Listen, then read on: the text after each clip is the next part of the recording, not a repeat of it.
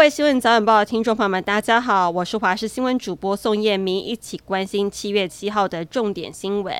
台南市前议长郭信良遭检举有不正常的金流往来。昨天一早，检调机关兵分多路到他议会办公室、住家、服务处等十多个地方搜索，除了侦讯郭信良，也同步传唤电西里高信里长到案说明。今天凌晨一点左右，当庭逮捕郭信良跟高信里长共两人，向台南地院申请羁押禁见。根据了解，全案疑似和安南区电西自办市地重划区案有关系。而郭信良遭搜索，蓝营质疑是政治斗争，而绿营则说尊重检调办案，也呼吁蓝营不要用放话的方式影响检调侦办。天后李玟在前天离世之后，昨天她的加拿大富商老公 Bruce 也发了訃文。李玟的两个姐姐名列其中，但火速被李玟二姐李思玲打脸。只见李玟的二姐李思玲在訃文新闻下面留言，说是她老公发的，并不是我准备的，直指 Bruce 发訃文并没有事先跟她沟通。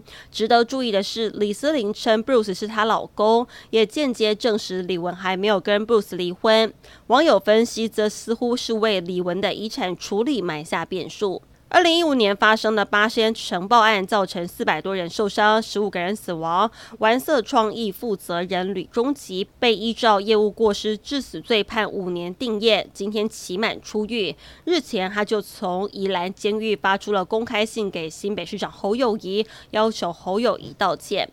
上个月，台中时军团一名上士疑似在寝室内开一氧化碳钢瓶轻生身亡，没想到却波及另外一名同寝室的陈姓上士，送医不治。家属哀痛不已，质疑军方为什么没有落实管制物品，希望查出真相，给他们一个公道。而上午在陈姓上士位在彰化的老家，家属为他举办告别式，军方也到场致意。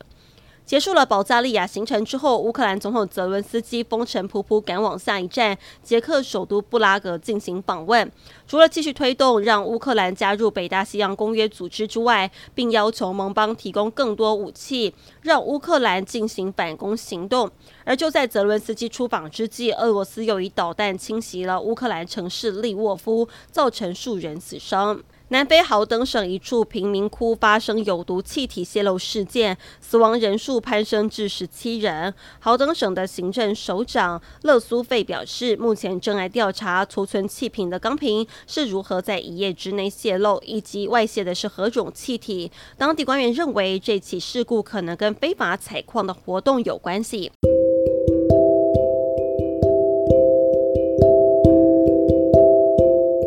以上新闻内容非常感谢您的收听，我们再会。